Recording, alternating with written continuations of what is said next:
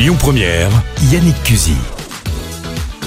Et cette semaine, sur Lyon Première, mon invité est Bruce Benamran. Bonjour. Bonjour. Merci d'avoir accepté de nous rencontrer. Avec plaisir. Euh, vous êtes quelqu'un qui, a, qui est suivi par 1 million 100 000 followers, c'est ça, sur YouTube à peu près? Ouais, quelque chose comme ça. 1 million 140 euh, et quelques mille. On en parlera tout à l'heure, mais vous êtes là d'abord pour un roman, et c'est votre premier roman, c'est donc votre actualité, Ouais. l'ultime expérience.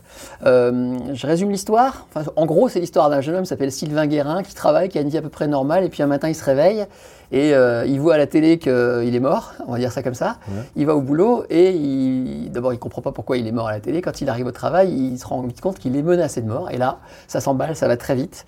C'est à la fois un petit thriller psychologique, policier, scientifique. Enfin bon, je vais pas trop en dire non plus. Qu'est-ce qui vous a pris de vouloir écrire un roman? Euh, en fait, ce qui se passe, c'est que moi, ça fait depuis très très longtemps que je veux raconter des histoires. En fait, mon, vrai objectif ouais, de quand j'étais gamin, c'était d'être réalisateur, c'était d'écrire et de raconter des histoires. Et c'est vrai que l'avantage du livre par rapport, par exemple, à un film ou à une série, c'est qu'il y a beaucoup moins de contraintes, il y a beaucoup moins d'organisation à avoir, dans le sens où on n'a pas besoin de, de, de booker 15 personnes pendant des mois. Il n'y a pas de contraintes logistiques, matérielles, économiques, ni rien. Si j'ai envie à un moment donné qu'il y ait un hélicoptère ou un porte-avions, j'écris hélicoptère, porte-avions, ils sont là. et, euh, et voilà. Et euh, là, en fait, euh, l'année dernière, je me suis dit, je regardais un petit peu ce que j'avais comme projet. Je me suis dit, là, j'ai un créneau. Si j'ai envie d'écrire une histoire, c'est le bon moment. Parce que j'ai vraiment des mois devant moi pour mûrir une histoire et pour, et, et pour l'écrire. Et puis c'est ce qui s'est passé. Ça a pris plus de temps que je pensais. Donc tant mieux. C'est-à-dire qu'en fait, l'histoire, je l'ai mûrie pendant à peu près un an, à base de post-it collés partout dans mon bureau, euh, sur les personnages, sur les différents événements, sur la structure de l'histoire. Alors il y a des personnages qui ont fusionné, il y en a qui ont disparu, il y en a qui sont apparus. Et, euh, et au bout d'un an, je, je sentais que j'avais quelque chose d'assez équilibré et que, qui ne demandait plus qu'à sortir. Et donc j'ai attaqué la rédaction. C'était forcément un polar pour vous si vous faisiez un roman? Alors, c'était pas. euh, Je vais Je dis un polar, c'est Ouais. pas vraiment Oui, un polar, oui c'est un roman d'action. Ouais, en dire. fait, c'était pour moi, c'était évident que ce serait un puzzle. D'accord. Ce serait un peu, c'est-à-dire que moi, ce que j'aime, en fait, j'avais envie d'écrire le, le type de bouquin que j'aime lire. Et euh, moi, ce que j'aime bien, notamment, c'est me faire balader. C'est j'aime bien avoir l'impression que j'ai deux coups d'avance sur l'auteur et me dire euh, page 50, me dire c'est bon, je vois exactement où il va. Mhm. Je connais cette histoire, je l'ai lu des centaines de fois, je la connais par cœur. Et dix pages après, me dire ah non merde, c'est pas du tout ça en fait. Et, euh, et, vraiment me faire balader euh, de, bout en bout. Et c'est ce que j'ai essayé de faire avec cette histoire, c'est-à-dire qu'au début, effectivement, ça commence. Alors, c'est pas nécessairement une histoire classique, mais en tout cas, c'est relativement simple. C'est un type, il apprend à la télé, on, on annonce sa mort, il reçoit des messages qui lui disent Va pas à ton boulot, il y a des gens qui cherchent à te tuer. C'est, euh, on va dire, assez classique, le type ordinaire qui se retrouve dans une situation extraordinaire, qui va essayer donc peut-être de s'enfuir, peut-être de comprendre qui en a après lui. Sauf qu'en réalité, ça, c'est que l'entame de l'histoire et que ça part dans plein d'autres directions. Ne dites pas tout, je vais être honnête.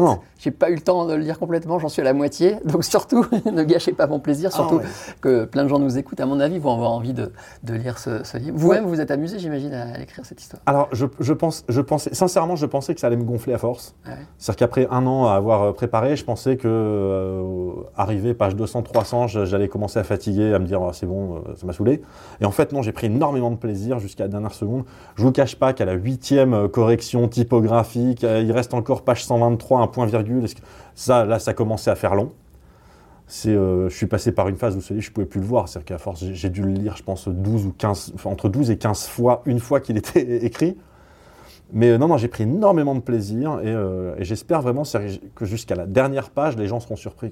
Vous êtes déjà comparé à des, j'ai vu dans les différentes critiques, des Joel Dicker ou des groupes Page Turner, même américains? C'est plutôt flatteur, non? Ah bah oui, ouais, moi je me permettrais pas de faire ce genre de comparaison, mais oui, j'aimerais bien.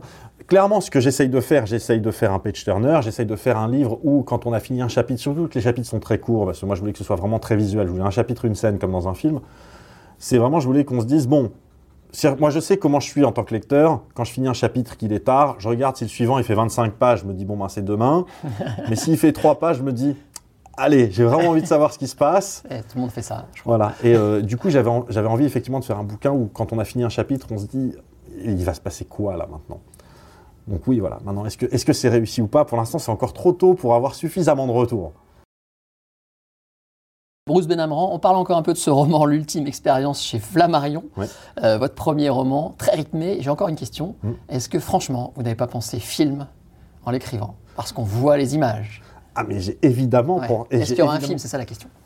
Est-ce qu'il y aura un film ou une série Ah, que carrément. je- non, mais j'en sais rien. De toute façon, ce ne sera pas dans mes mains. Je veux dire, c'est moi, j'ai- strictement pas les moyens de, de production pour faire une chose comme ça. Ce Non, qui mais est- vous connaissez du monde, on va y venir. Non, mais ce qui est, ce qui est sûr, c'est qu'aujourd'hui, la, la maison d'édition ou chez Flammarion, il y a des gens qui, euh, pour chaque fois qu'il y a une fiction qui sort, j'imagine, essayent de, de contacter des productions qui pourraient être intéressées pour acheter les droits, tout ça.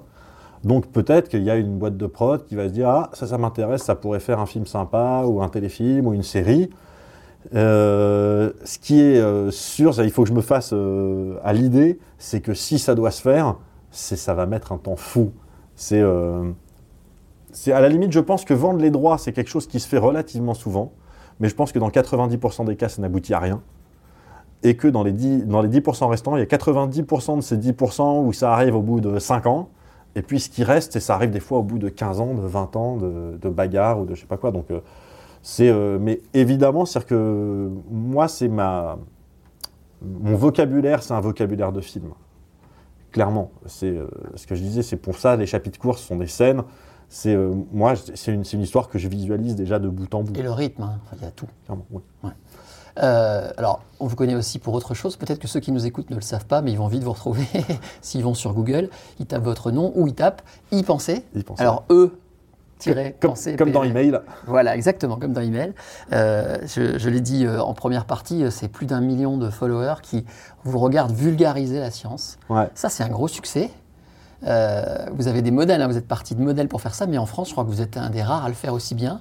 Comment vous expliquez ce succès? Les gens ont soif de science? Alors, je suis plus du tout un des rares. J'étais parmi les premiers en France à faire ça, ça c'est sûr. Aujourd'hui, et ça c'est une bonne chose, c'est qu'aujourd'hui, il y a des centaines de, chaînes de vulgarisation maintenant dans tout, dans type de domaine de sciences, que ce soit les, sciences dures, la physique, les mathématiques, la chimie, ou que ce soit dans des sciences, euh, euh, on va dire, euh, moins les sciences, parce que ça ce sont des sciences exactes, mais les sciences qui sont moins exactes, mais qui restent quand même des sciences, comme euh, la psychologie, la biologie, euh, la géologie, voire même les sciences humaines, donc histoire, archéologie. Maintenant, il y a des centaines de, chaînes. Ce qui montre bien euh, un truc que j'avais pressenti il y a 7 ans, c'est qu'il y avait un vrai appétit pour ça.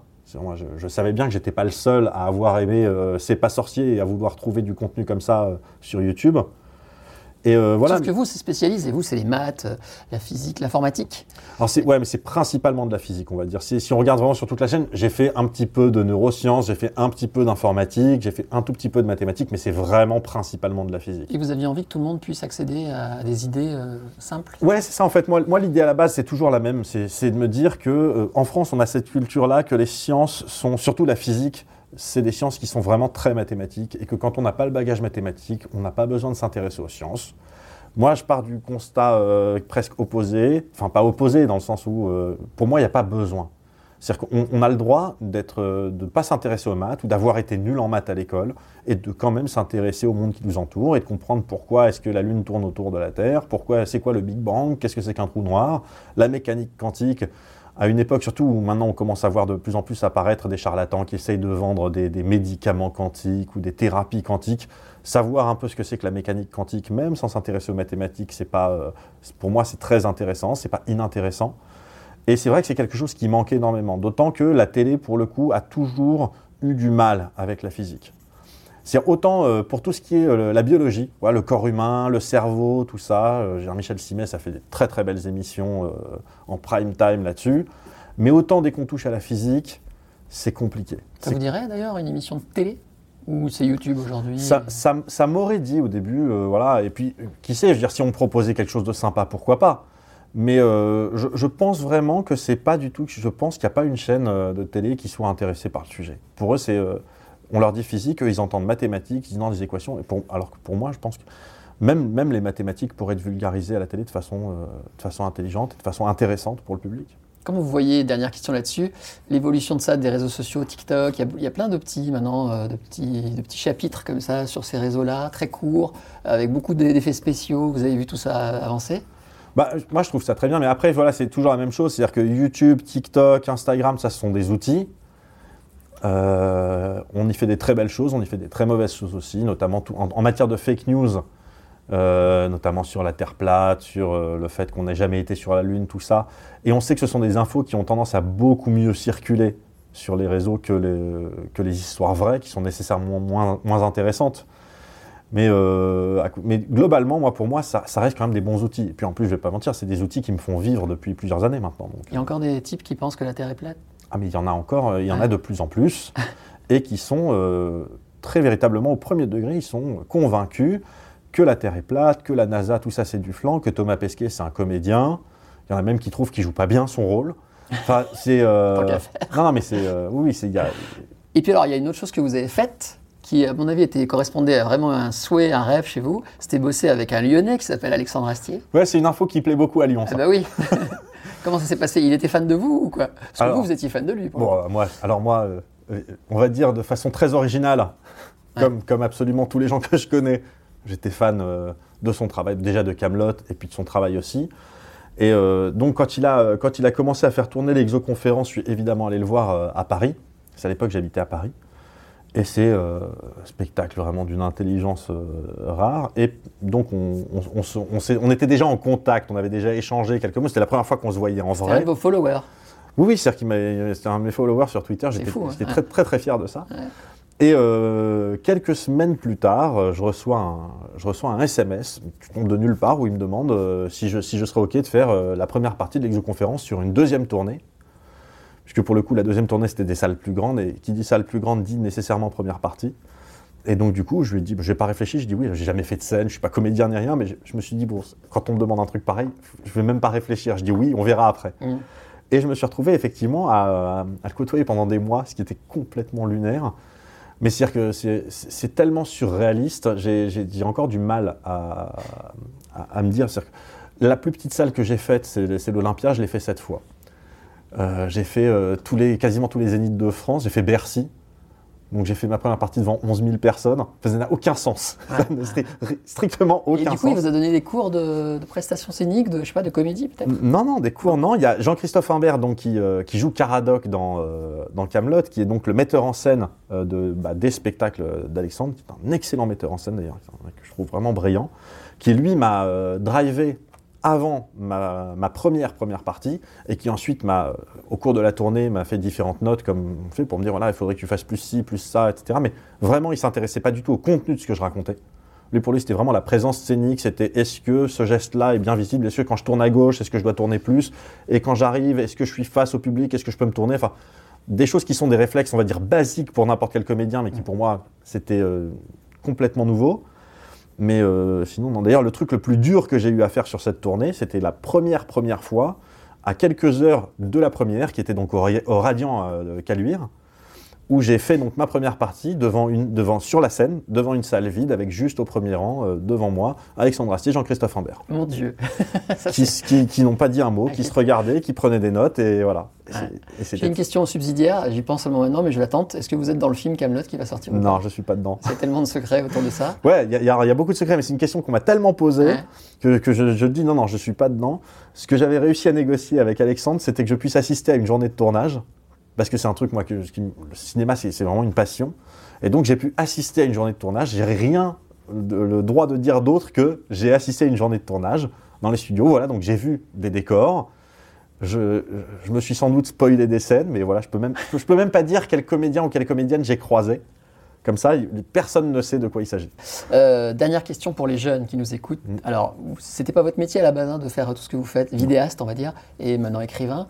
Euh, ça veut dire quoi? Ça veut dire qu'aujourd'hui, par exemple, avec ces réseaux sociaux, si on a une matière, quelque chose à dire, on peut réussir, il faut se lancer? C'est sans doute. Alors, par exemple, si je prends l'e- l'exemple des vulgarisateurs sur YouTube, aujourd'hui, c'est beaucoup plus compliqué qu'avant. Euh, Il y, a- il y a cinq ans, euh, n'importe qui qui se lançait, s'il était sérieux, régulier, s'il faisait un taf un peu sympa, il avait une vraie chance. C'était pas sûr, mais il avait une vraie chance d'y arriver et de percer. Aujourd'hui, il y en a tellement que c'est très compliqué. Donc, euh, moi, ce que je dis toujours à les gens qui veulent se lancer là-dedans, déjà de ne pas vouloir faire ça pour l'argent. Parce que je connais beaucoup de gens qui marchent bien, ils sont connus, leurs vidéos tournent, ils gagnent pas d'argent ou quasiment pas d'argent, ils peuvent pas en vivre, donc ils ont toujours un boulot à côté. C'est euh, très compliqué. Il faut vraiment faire ça quand on a envie de raconter des choses, parce que c'est vrai que c'est une liberté folle de pouvoir raconter les choses telles qu'on a envie de les raconter. Mais ce qui change par rapport à, ma génération, c'est que ma génération, nous, on, on s'habituait, on se préparait à avoir une carrière.